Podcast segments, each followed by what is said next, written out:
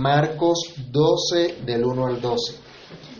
Entonces comenzó Jesús a decirles por parábolas, un hombre plantó una viña, la cercó de vallado, cavó un lagar, edificó una torre y la arrendó a unos labradores y se fue lejos. Y a su tiempo envió un siervo a los labradores para que recibiese de estos el fruto de la viña.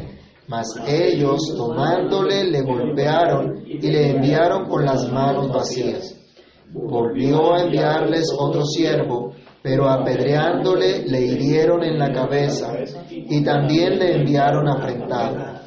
Volvió a enviar otro, y a éste mataron, y a otros muchos, golpeando a unos y matando a otros. Por último, teniendo un hijo suyo amado, lo envió también a ellos, diciendo, tendrán respeto a mi hijo. Mas aquellos labradores dijeron entre sí, este es el heredero, venid, matémosle, y la heredad será nuestra y tomándole le mataron y le echaron fuera de la viña. ¿Qué pues hará el Señor de la viña? Vendrá y destruirá a los labradores y dará su viña a otros. Ni aún esta escritura habéis leído, la piedra que desecharon los edificadores ha venido a ser cabeza del ángulo. El Señor ha hecho esto y es cosa maravillosa a nuestros ojos y procuraban prenderle porque entendían que decía contra ellos aquella parábola, pero temían a la multitud y dejándole se fueron. Padre que estás en los cielos, en el nombre del Señor Jesús, te damos gracias hoy por tu palabra y rogamos que seas tú, oh Dios, quien hable en nuestras vidas. Que sea tu Espíritu Santo el que ilumine nuestro entendimiento, que seas tú dándonos un corazón para entender y oídos para oír tu voz a través de tu palabra. Señor, que nuestra meditación tú nos quieras guiar, tú nos quieras dirigir, y nos quieras bendecir por tu palabra. Que tu palabra corra y sea glorificada, tu nombre sea engrandecido en medio nuestro. Te lo rogamos, oh Señor, dándote gracias en Cristo nuestro Salvador. Amén. Pueden tomar asiento, mis hermanos.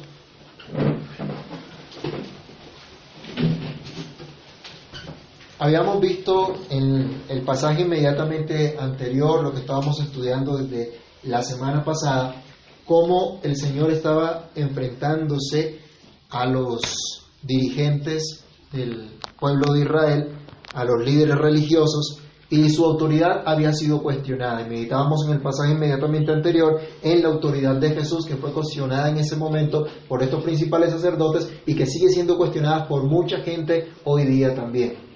En ese contexto es que se da esta parábola, esta enseñanza del Señor. Aquellos que debían cuidar y velar por el pueblo de Dios estaban minando la autoridad del Señor Jesús. Se resistieron también a reconocer públicamente la autoridad del Señor. ¿Recuerdan ustedes que el Señor les dijo, el bautismo de Juan de quién, de quién es? ¿Es de los hombres o es de Dios? Y ellos dijeron, no sabemos. Pero ese no sabemos era escondiéndose de reconocer que el bautismo de Juan era de Dios y por lo tanto a quien Juan señalaba, a quien Juan predicaba, tenían que someterse también. Y a quien Juan predicaba y enseñaba era Cristo. Entonces ellos se resistieron a la autoridad de Jesús, desconocieron la autoridad de Jesús. Marcos entonces nos dice que el Señor no se detiene, sino que sigue enseñando. Esto sigue dándose allí en el templo donde él había ido y como les había dicho en la semana pasada también, el templo no era el lugar con sillas eh, cómodamente ubicadas, sino espacios abiertos donde iban y podían compartir allí también. Y allí sigue enseñando el Señor y aprovecha esta oportunidad para dar esta, esta parábola.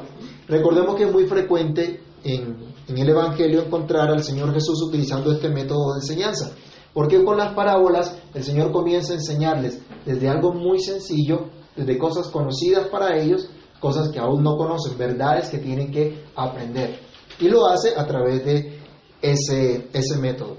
Es tan impactante el resultado de la enseñanza del Señor Jesús que algunos de sus oyentes se sintieron directamente aludidos y exclamaron, Dios nos libre, ni lo permita Dios que ocurra tal cosa, cuando Él les dice que iban a ser eh, desechados, que iban a tener el mismo resultado que habían tenido estos labradores malvados.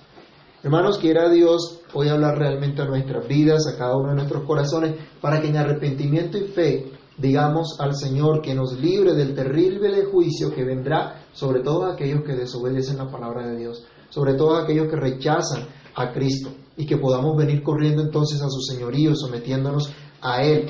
Que Dios nos libre de ser labradores malvados. Ese es el título de nuestra reflexión de hoy, similar al que vemos aquí en, en en el texto de nuestra Biblia, en la versión Reina Valera. Que Dios nos libre de ser labradores malvados en la viña del Señor. Y es lo que vamos a considerar en primer lugar. Hablamos de la viña del Señor, de Dios. Miren cómo, cómo es Dios. Precisamente hoy, en, Génesis capítulo 9, leíamos que después que eh, Noé sale del arca, ¿qué es lo primero que hace? Plantar una qué? Una viña era muy común, ¿cierto? Y en toda la, historia del pueblo de Israel esto va a ser muy común. Y Dios identifica a su pueblo también con una viña. Y vimos nosotros, hemos visto en varias oportunidades que hay árboles frutales de los cuales Dios habla para relacionarlo con su pueblo. El olivo, la higuera, ¿se acuerdan que hablamos de la higuera también, la que se secó? Y la viña. ¿Y qué tienen en común esos tres árboles? Todos dan fruto. Un fruto se, espera de esos árboles que den fruto, un fruto bueno, un fruto agradable, un fruto conforme a lo que Dios ha establecido. En especial con la vid se relaciona mucho, Dios habla de su viña como el pueblo de Israel. Vayamos a Isaías capítulo 5, versículos 1 al 7. Le voy a pedir que alguien lo lea. Isaías capítulo 5 del verso 1 al 7.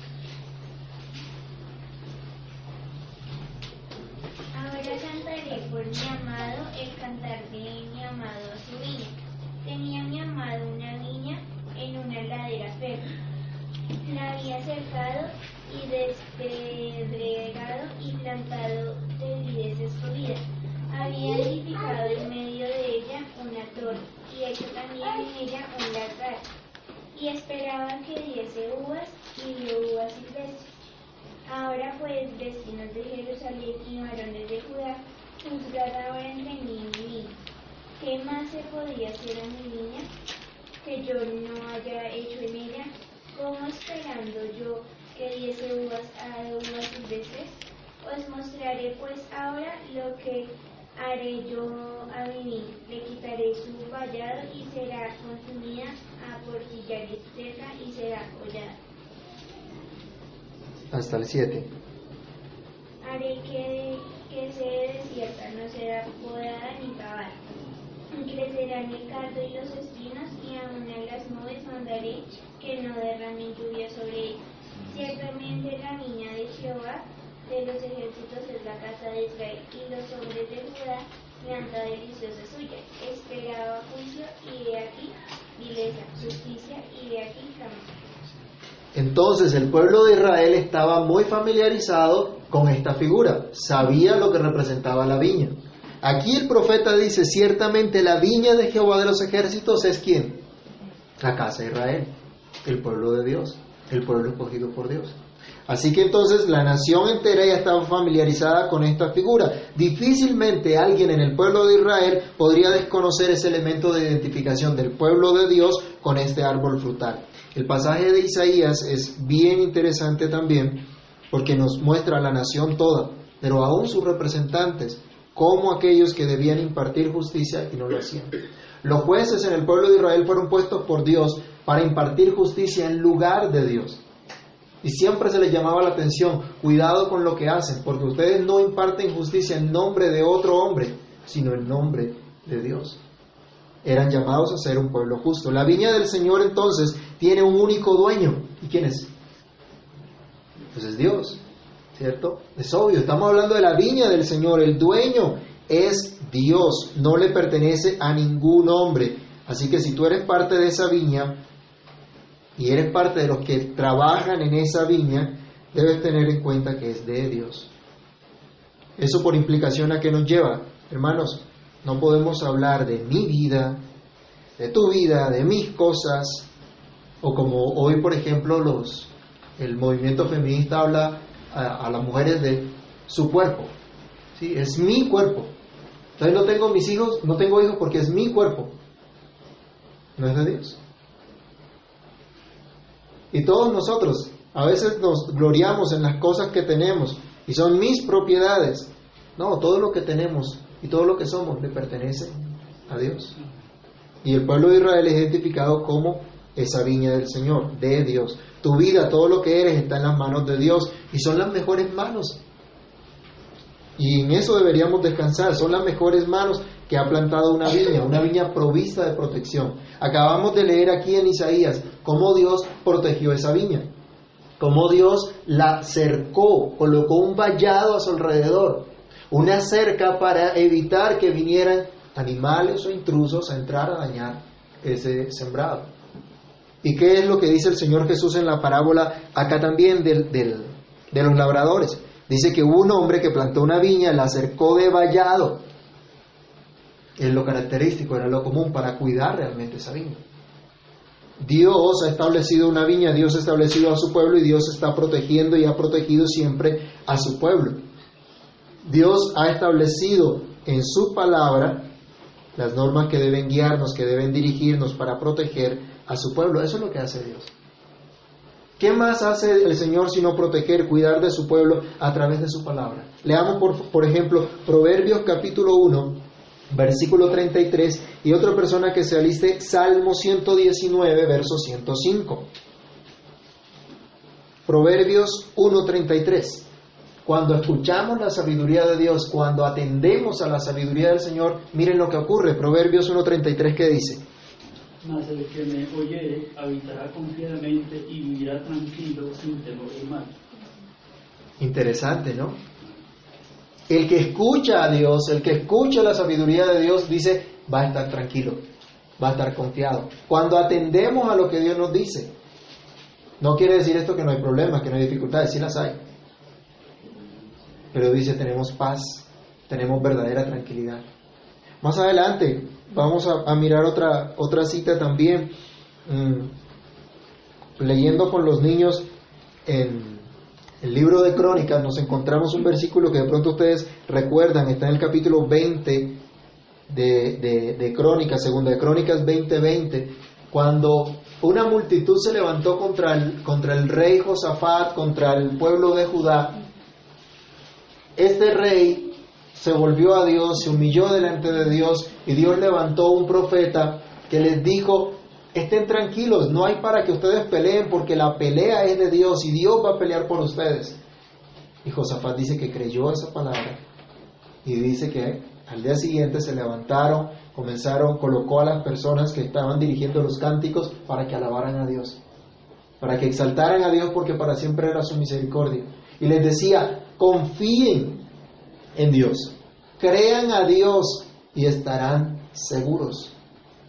Crean a sus profetas y serán prosperados. ¿Y qué es lo que ocurre en nuestra vida? ¿Y cuáles son las cosas que nos asaltan muchas veces? ¿No es la confianza? Tener confianza en, en, las cosas que hacemos, tener confianza de que las cosas nos puedan salir bien, de que tengamos buen fruto, buen resultado en una y otra cosa. ¿Cuál es la clave? Es creerle a Dios, creer a su palabra. ¿Pero qué implica creer? No es decir yo creo, yo creo, yo creo. Es obedecerle a Dios. Porque usted puede decir que cree mucho, que la palabra de Dios es cierta, pero si no atiendes a esa palabra, entonces ¿qué va a ocurrir? ¿Qué es lo que hace Dios por su palabra sino mostrarnos, darnos dirección, seguridad para nuestra vida en cualquiera que sea nuestra situación? ¿No es instrucción acaso la palabra de Dios? ¿Qué dice el Salmo 119, versículo 105?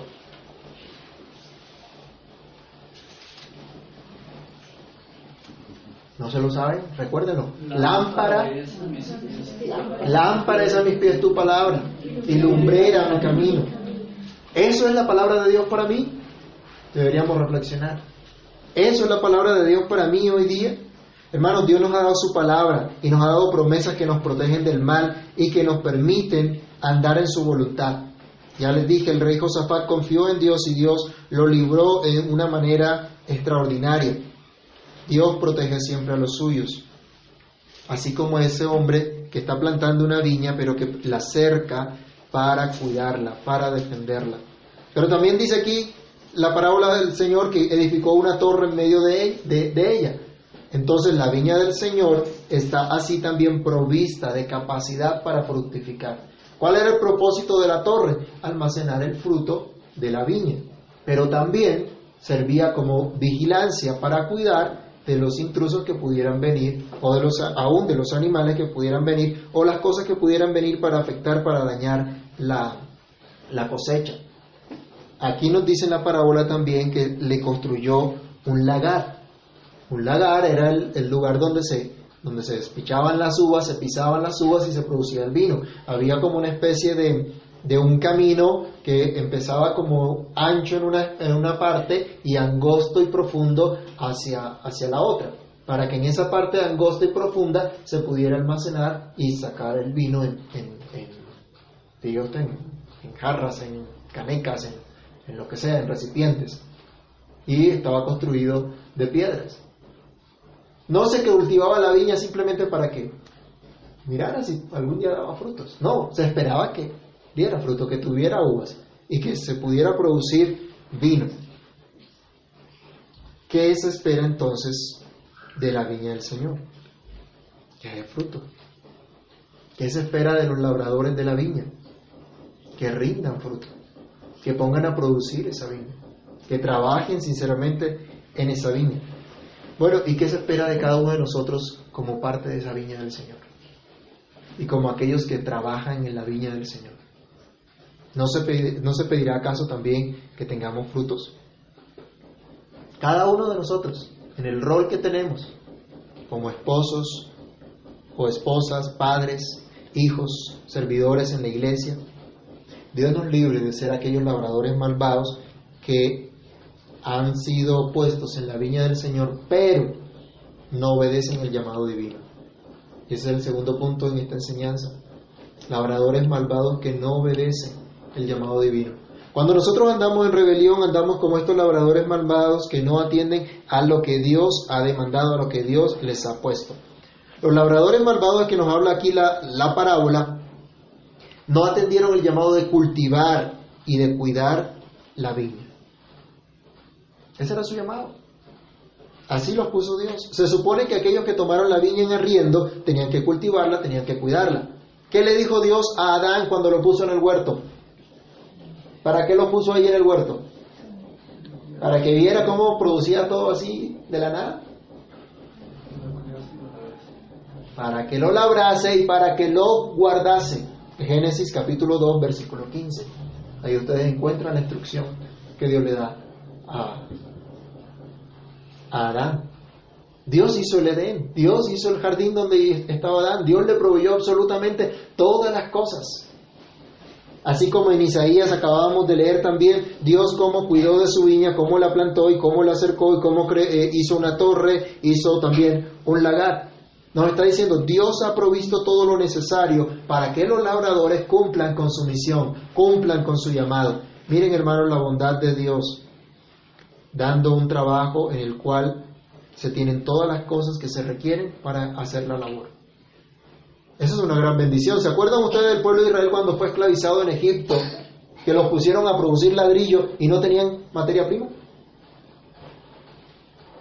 Que le exijan a uno el trabajo cuando tienen todas las herramientas, pues es lo más lógico, ¿no? Es lo más normal. Pero trabajar sin nada, sin tener la materia prima para trabajar, eso es un abuso.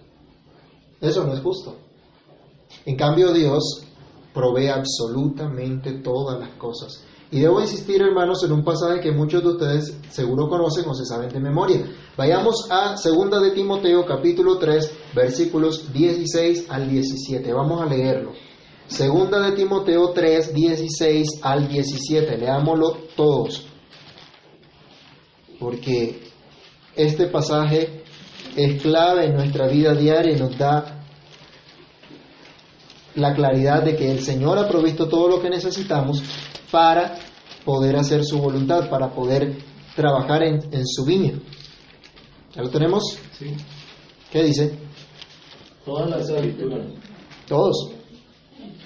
Toda la escritura es inspirada por Dios y útil para enseñar, para redarguir, para corregir, para instruir en justicia, a fin de que el hombre de Dios sea perfecto, enteramente preparado para toda buena obra.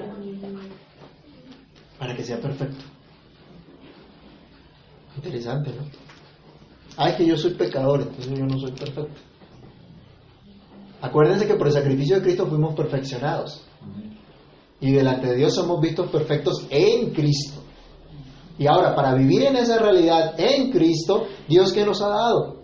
La escritura. que nos ha dado? Su palabra. Y dice toda la escritura, desde Génesis hasta Apocalipsis. Por eso es que debemos estudiar todo el consejo de Dios. Toda la escritura es útil. No hay nada que desechar. Y a través de la escritura somos nosotros enseñados. Allí está la materia prima que necesitamos nosotros para trabajar.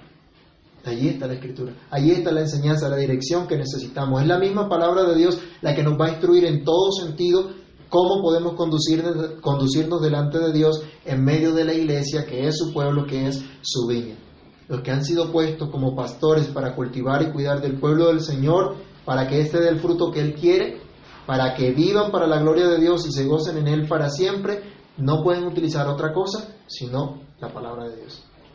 La única herramienta que tienen es la palabra de Dios. O digamos, hermanos, a ustedes, ¿quién les puso hoy un revólver en la cabeza para que vinieran a reunirse, a escuchar la palabra de Dios? Yo creo que ninguno, ¿cierto? El Señor pone el querer como el hacer por su grado. Gracias a Dios porque el Señor es el que hace eso. Porque Dios es el que coloca el querer como el hacer. Dios es el que nos capacita y nos da el ánimo para hacerlo porque nos hace entender cuán importante es. Y yo no puedo hacer otra cosa sino mostrar, declarar lo que dice la palabra de Dios. Y es el Espíritu Santo el que va a obrar en cada uno, haciendo lo que Él quiere convenciendo, afirmando, guiando a cada uno. La vida piadosa, la vida de santidad, el testimonio en medio de una generación eh, que aborrece a Dios, eso todo nos es enseñado en la palabra. Y solo cuando nos exponemos a la enseñanza de esa palabra vamos a poder crecer espiritualmente y vamos a poder tener frutos dignos de arrepentimiento en nuestra vida. Esto es cosechar y disfrutar legítimamente de los frutos.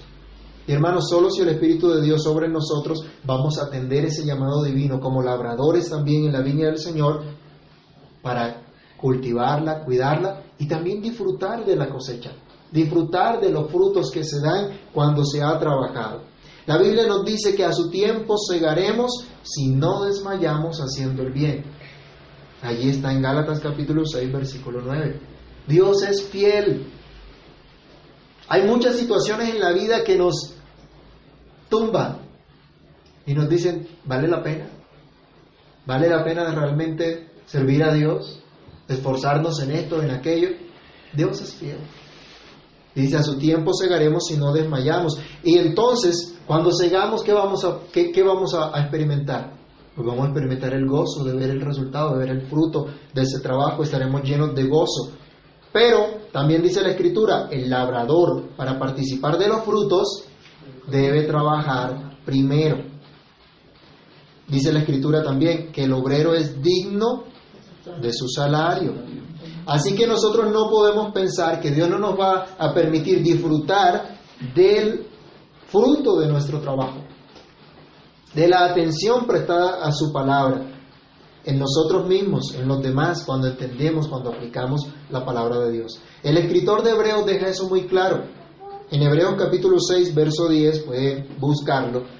Él habla a las personas que de pronto estaban desanimadas en la iglesia por las diferentes dificultades que tenían. Pero Él les dice, porque Dios no es injusto para olvidar vuestra obra y el trabajo de amor que habéis mostrado hacia su nombre, habiendo servido a los santos y sirviéndoles aún. Pero los labradores malvados no entienden que Dios es un Dios justo, que Dios es un Dios santo, que Dios es un Dios bueno y misericordioso. Actúan como si Dios fuera injusto, como si Dios no reconociera su trabajo de obreros, como si Dios no reconociera la necesidad que ellos tienen y lo justo de recibir su retribución. Creen, actúan como si Dios no fuera el que les proveyera todas las cosas para que puedan desempeñar su trabajo. Ven a Dios como alguien que simplemente les impone sus leyes de manera caprichosa y no como aquel que tiernamente, amorosamente les está protegiendo y proveyendo todas sus necesidades. Algunos ven en la Biblia simplemente una serie de normas que los cohiben, que los limitan, y no ven el vallado que Dios está colocando a su alrededor para cuidarlos, para librarlos. ¿Cómo ves tú a Dios? ¿Y cómo ves su palabra? ¿Cuál es tu actitud ante sus mandamientos? ¿Atiendes el llamado de Dios de trabajar y gozarte en ese trabajo que Dios te dio en su viña? Ten en cuenta que todo labrador es llamado a devolver parte de la cosecha a su dueño. ¿Qué dice acá en la parábola que acabamos de que estamos estudiando? El labrador plantó, arrendó la viña, pero después mandó a unos siervos a pedir parte de esa cosecha. ¿Y qué hicieron con eso? Dice que a unos mataron, a otros golpearon, hasta el propio hijo del dueño lo mataron y no dieron lo que era determinado. Dios es el que nos provee todas las cosas. Yo creo que en eso estamos seguros, ¿cierto? Yo creo que aquí todos estamos convencidos de eso. Que Dios es el que nos provee todo, que Dios es el que nos suple todo. Bueno, pero en la práctica reconocemos eso y honramos eso. Todas las cosas le pertenecen a Dios, aunque Dios nos da el privilegio de disfrutar de las cosas también. Pero no debemos nosotros colocar nuestra mirada, nuestro amor en, en las cosas, sino colocarlas al servicio de Dios. Cuando traemos, por ejemplo, nuestros diezmos y ofrendas a la casa de Dios, ¿qué estamos diciendo? ¿O, qué estamos, o, o cómo estamos adorando a Dios en ese sentido? Estamos mostrando nuestro agradecimiento al Señor y diciéndole como decía el pueblo cuando ofrecieron y recogieron ofrenda para construir el templo en su momento, pues todo es tuyo y de lo recibido de tu mano te damos. No es de lo que usted eh, ganó por sí mismo que le da a Dios y mira Dios, tengo esto. No, es de lo que Dios le dio a usted. De la misma provisión de Dios. Cuando nosotros somos fieles en nuestros deberes como esposos, estamos honrando a aquel que dio su vida por su iglesia, para presentársela a una iglesia santa, sin mancha, delante de él. Cuando las esposas son fieles en cumplir su deber para con su esposo, están enseñando que la iglesia realmente es esa esposa sujeta a Cristo, su esposo, su rey y su cabeza. Cuando los hijos obedecen a sus padres, cuando los hijos están sometidos a la autoridad de sus padres, están honrando también a Dios, reconociendo que Él es nuestro Padre. Cuando la iglesia entera vive para la gloria de Dios, está cumpliendo el propósito para el cual fue plantada, está dando los frutos que Dios quiere. Pero hermanos, los labradores malvados desconocen su obligación de dar frutos y de rendir cuentas a Dios pero un día darán cuentas. Y eso es lo tercero que vemos acá. El Señor dice en el versículo 8 de Marcos 12, versículo 9, ¿qué pues hará el Señor de la viña? Vendrá y destruirá a los labradores y dará su viña a otros. Un día tendrán que dar cuentas. Pensaron que iban a pasar desapercibidos. Los labradores malvados un día van a dar cuentas a Dios. Y hermanos, esto aplica para todos en realidad, porque todos compareceremos ante el tribunal de Cristo, dice la Biblia, y también nos dice, cada uno dará cuenta a Dios de sí. Todos nosotros, desde los más pequeños hasta los más viejos, daremos cuenta. Entonces los labradores malvados serán hallados culpables. Acá dice el Señor que el dueño de la viña los matará culpables de toda la injusticia, de toda la maldad y la rebelión que tuvieron contra el Señor de la viña, tal como aconteció en el pasado con un pueblo que fue llevado cautivo a Babilonia por haber menospreciado la palabra de Dios. Por favor, leamos segundo libro de Crónicas, capítulo 36, versículos 15 al 16. Cuando Judá es desterrado, cuando son llevados cautivos, aquí se da la razón por la cual son llevados cautivos. Alguien que lea por favor segundo libro de Crónicas, 36, 15 al 16. Y Jehová, el Dios de sus padres, envió constantemente palabra a ellos por medio de sus mensajeros, porque él tenía misericordia de su pueblo y de su habitación. Mas ellos hacían escarnio de los mensajeros de Dios y menospreciaban sus palabras, burlándose de sus profetas, hasta que subió la ira de Jehová contra su pueblo y no hubo ya remedio. Por lo cual trajo contra ellos al rey de los caldeos que mató a espada a sus jóvenes en la casa de su santuario, sin perdonar joven, ni doncella, anciano, ni decrépito, todos los entregó en sus manos. Asimismo, todos los utensilios de la casa de Dios, grandes y chicos, los tesoros de la casa de Jehová y los tesoros de la casa del rey y de sus príncipes, todo lo llevó a Babilonia. Y quemaron la casa de Dios y rompieron el muro de Jerusalén y consumieron a fuego todos sus palacios y construyeron todos sus objetos deseables.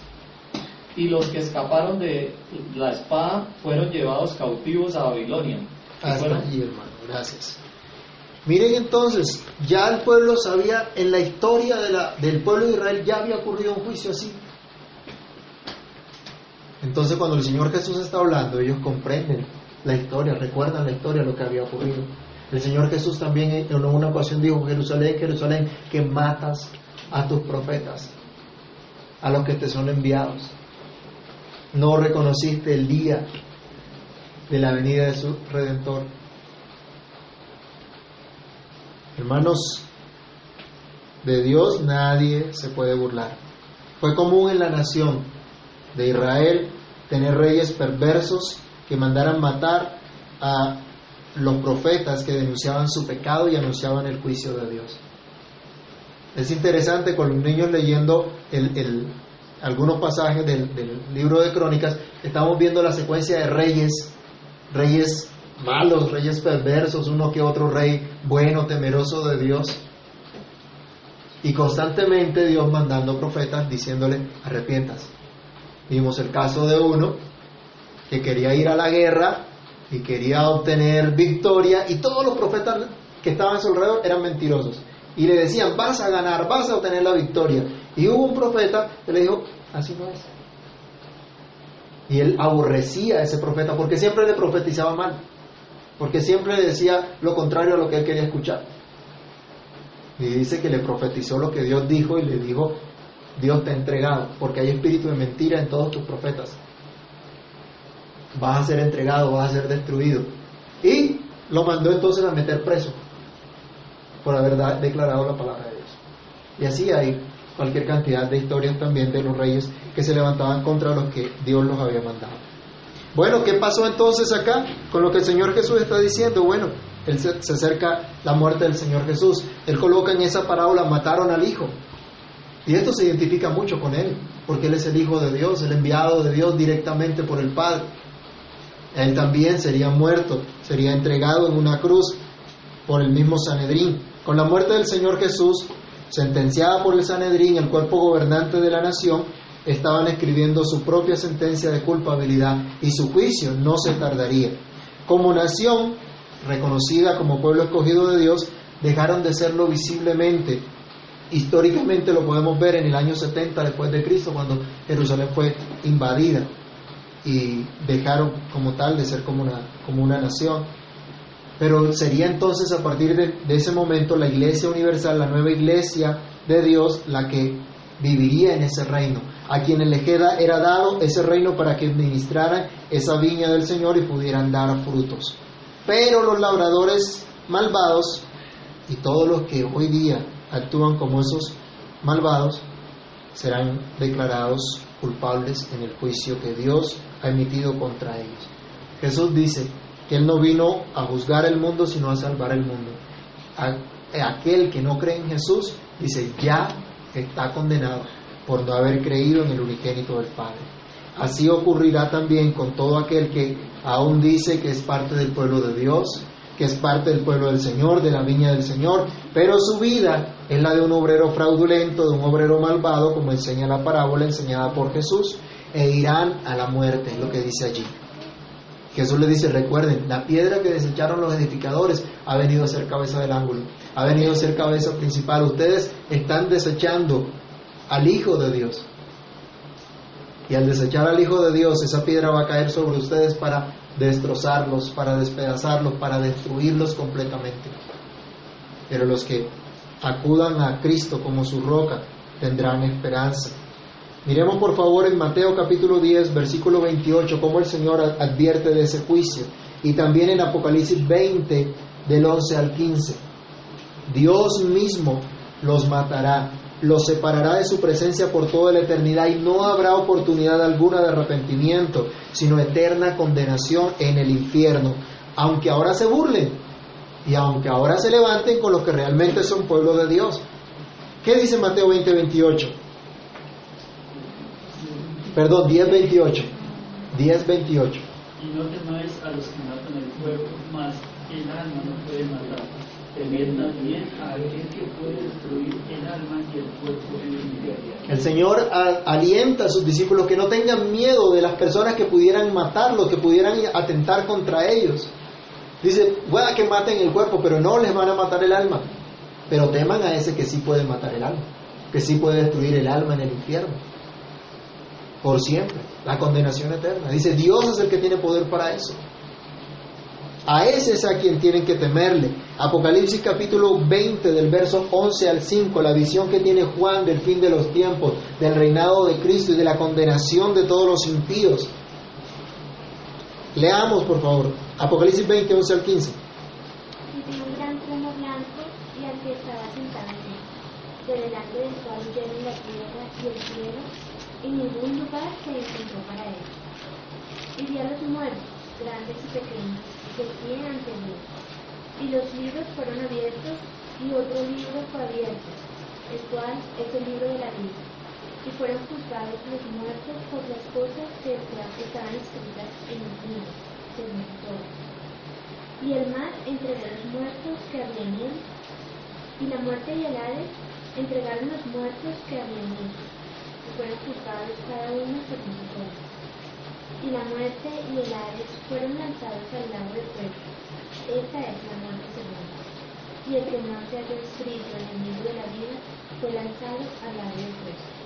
El que no fue inscrito, el que no se halló en el libro de la vida, dice, fue lanzado al lago del fuego, al infierno. Con Dios no se juega. A Dios nadie, de Dios nadie se puede burlar. La Biblia dice, no erréis, Dios no puede ser burlado. Nadie puede engañar a Dios porque Dios todo lo sabe, todo lo escudriña. No hay pensamiento que se esconda de Él, podía decir Job también. Algunos tratan de evadir este tema y se escudan en que Dios es amor, pero no reconocen que también es Dios, Dios es fuego consumidor. Algunos se escudan y evaden este tema por decir que están dentro del pacto de Dios y Dios lo va a librar, a librar porque Dios hizo un pacto con ellos. Pero se les olvida que los violadores del pacto también fueron condenados. Por favor, en casa, si pueden leer Jeremías capítulo 7, van a ver allí cómo Dios condenó a un pueblo que constantemente y sin cesar les mandaba profetas para que se arrepintieran, para que se volvieran de sus malos caminos, pero no lo hicieron. Los labradores malvados serán reemplazados por otros que sí den frutos, por personas que sí atiendan al llamado de Dios. Ya dijimos que es la Iglesia Universal y no Israel como nación de manera exclusiva quien sería encargado de anunciar las virtudes del Señor, quien sería la nueva viña de Cristo, sus labradores, aquellos que den fruto que Dios quiere. Ahora esta nueva viña está siendo formada por aquellos que reconocen al Hijo, que reconocen a Jesús, que se someten a su voluntad, que reciben su salvación. Solo ellos son los que pueden dar fruto si permanecen en Cristo.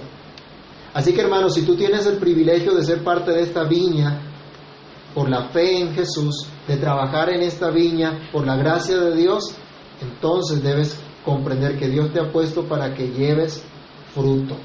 Dice el Señor Jesús, en esto es glorificado mi Padre, en que llevéis mucho fruto y seáis así mis discípulos. Una vida fructífera entonces es lo que Dios demanda y nos capacita para ello. En eso es glorificado el Señor. En mi vida familiar, en mis relaciones, personales, laborales, como ciudadano y como miembro de la iglesia, la familia de Dios. Los labradores malvados, los dirigentes del pueblo de Israel y aún la nación toda, no apreciaron lo que Dios hizo con ellos. No apreciaron que habían sido puestos en la viña del Señor. No consideraron la bondad de Dios dándoles todo lo necesario para dar frutos de justicia agradables a Dios. No atendieron el llamado divino a cultivar y cuidar lo que Dios les había dado, cosechar y disfrutar de lo que Dios les daba. No reconocieron al mismo Hijo de Dios que había venido a ellos. No podían entonces esperar otra cosa sino ser culpables en el juicio divino. Dios nos libre de ser hallados culpables como los labradores malvados. Más bien corramos a Cristo para ser justificados en su nombre, para tener parte en la viña del Señor y ser de aquellos nuevos labradores que sí dan fruto por la gracia de Dios. Oremos. Padre Santo, en el nombre del Señor Jesús te damos gracias por tu palabra. Solo tú puedes producir en nosotros tanto el querer como el hacer por tu buena voluntad y solo tú puedes hacernos conscientes de tu verdad, de tu palabra. Señor, quita toda dureza de nuestro corazón para que comprendamos el llamado que tú nos haces. Para que corramos a ti, Señor, reconociendo nuestra maldad, nuestra rebelión contra ti, pero reconociendo también que en ti hay perdón, que en ti hay misericordia, que en ti hay restauración y que tú nos capacitas, oh Dios, para vivir para la gloria tuya. Ayúdanos, Señor, a entender que somos llamados a una vida fructífera en nuestro hogar, en nuestro trabajo, Señor, en nuestra comunidad, donde quiera que estemos. No por nuestra propia capacidad, sino porque tú nos capacitas para ello. Porque tú nos das tu gracia, porque tú colocas de tu espíritu en nosotros. Perdónanos, Señor, porque muchas veces fallamos en ese propósito que tú nos has dado, que tú nos has encomendado como parte de tu pueblo, como parte de tu viña. Perdónenos, Señor, porque muchas veces nos comportamos como labradores malos. Ten misericordia de nosotros y líbranos, Dios, de ser aquellos que actúan perversamente delante de ti. Danos tu gracia para identificarnos como parte de tu pueblo, como obreros de tu viña, que están llamados a hacer tu voluntad y que atienden tu palabra para hacer tu voluntad. Señor, ayúdanos a creer lo que dice tu palabra. Ayúdanos a confiar en lo que dice tu palabra. Porque entonces podremos ver esos frutos y gozarnos en ese fruto que tú mismo produces en nosotros. Capacítanos, Señor, y ayúdanos por amor de tu nombre. Conoce nuestras debilidades, conoce nuestras flaquezas. Por favor, Señor, ten misericordia de nosotros. Te necesitamos, oh Dios. Sin ti nada somos, nada podemos hacer. Por favor, ayúdanos y extiéndenos tu grande misericordia. A ti clamamos y en ti colocamos nuestra vida, nuestro hogar, nuestras esperanzas, Señor.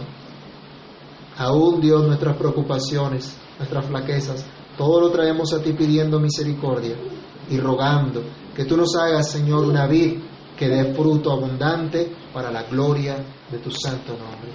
Gracias te damos, Señor, en Cristo nuestro Salvador. Amén.